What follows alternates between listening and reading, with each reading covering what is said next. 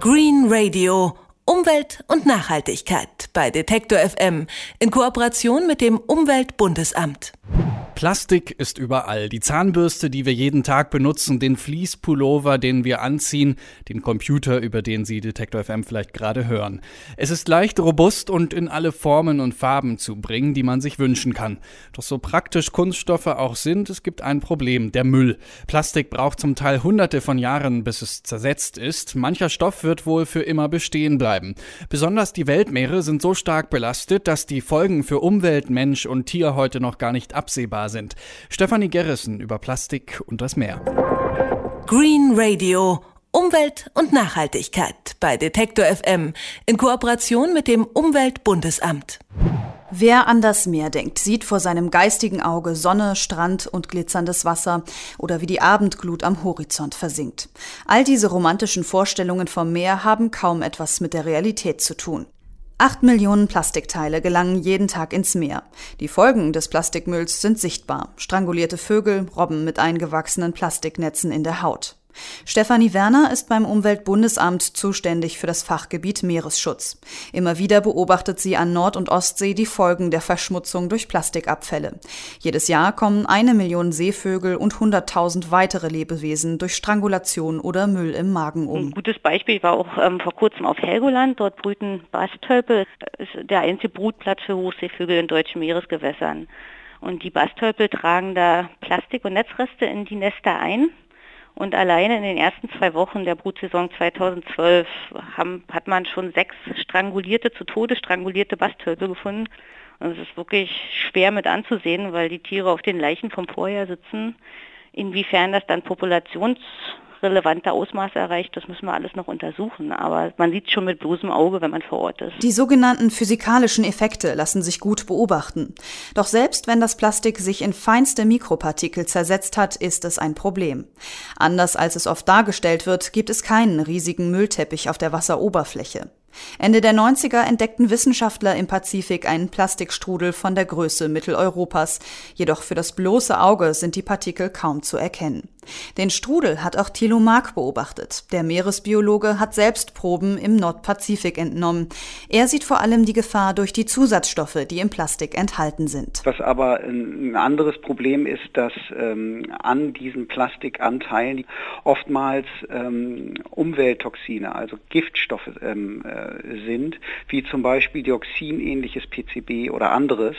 Und äh, Meerestiere, die die Plastikanteile mit Nahrung verwechseln, verschlucken die, vergiften sich mit diesen äh, Giftstoffen und äh, so wird im Grunde genommen dieses Gift durch die Nahrungskette angelagert. Und auf dem Weg durch die Nahrungskette reichern sich diese Gifte an und am Ende der Nahrungskette sind die, die am meisten Leid zu tragen haben. Und unter anderem stehen wir Menschen am Ende dieser Nahrungskette. Doch nicht nur über die Nahrungskette, auch über andere Wege gelangt Plastik in den Organismus, glaubt auch Werner Bote.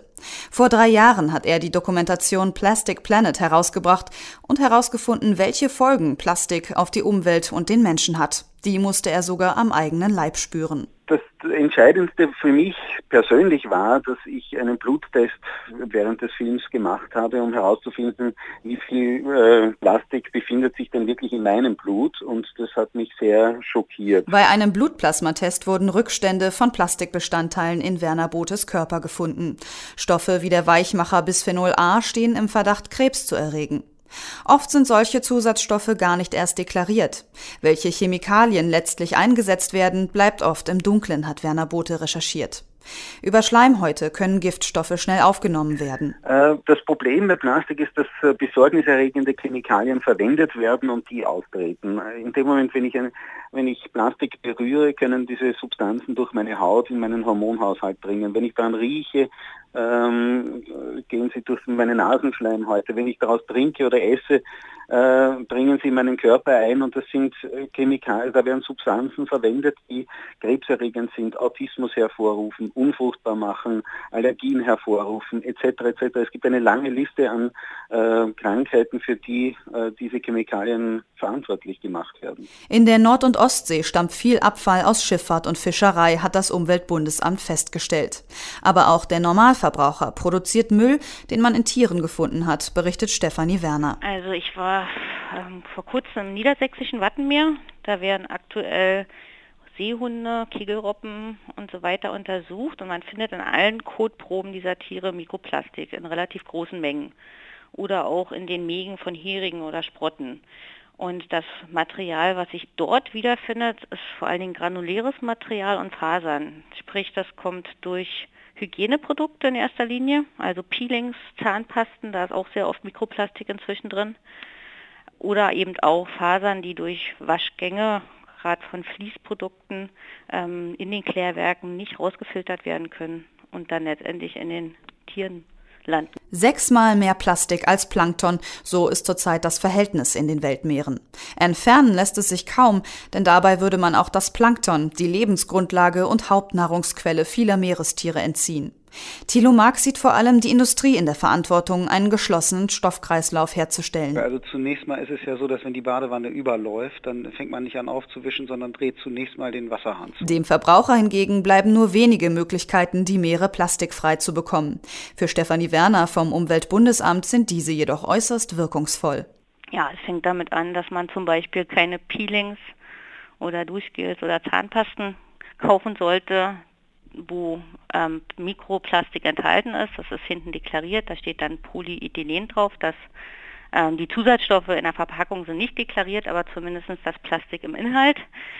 Dann natürlich Müll nicht achtlos wegwerfen. Auch wenn man am Fluss ein Picknick macht, kann der Fluss dann wieder den Müll ins Meer tragen. Ja, Textiltragetaschen natürlich für den Einkauf verwenden. Keine Plastiktüten. Müll adäquat drin es gibt auch jedes Jahr ähm, Säuberungsaktionen an Küstenstränden, da kann man sich beteiligen. Also es gibt schon eine Menge kleiner, aber sehr effizienter ähm, Taten, die auch jeder Einzelne folgen lassen kann. Green Radio. Umwelt und Nachhaltigkeit bei Detektor FM in Kooperation mit dem Umweltbundesamt.